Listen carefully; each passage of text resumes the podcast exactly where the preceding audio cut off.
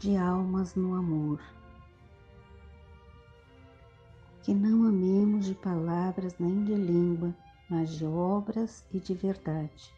João, 1 João capítulo 3, versículo 18.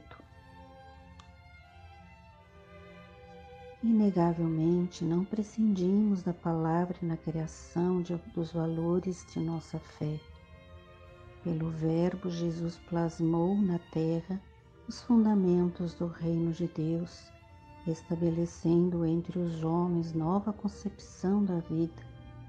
No entanto, o poder crescente e renovador de sua lição nasce do exemplo que lhe valoriza a divina mensagem o Evangelho, por isso, é roteiro de luz, não só pelos ensinamentos que encerra, mas pelo testemunho pessoal com que foi vivido.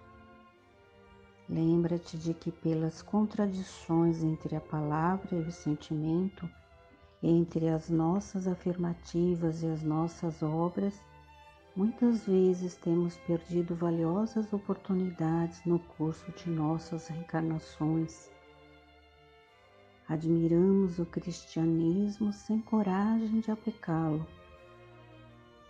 Adocicamos a expressão verbal ensinando o bem por fora, sem renovar-nos por dentro para fazê-lo.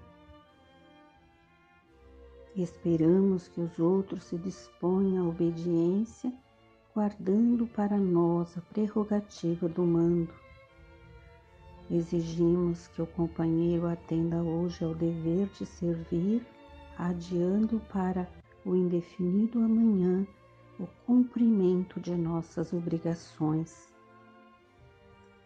Ocultando-nos quase sempre por trás de máscaras tranquilas, alimentamos na intimidade de nós mesmos a fermentação da malícia com que nos acomodamos com as trevas sempre que possas, ensina o caminho do bem aos semelhantes. Contudo, tanto quanto possas, deixa que o bem se expresse em tua vida, para que vivamos na paz criadora e santificante do Mestre.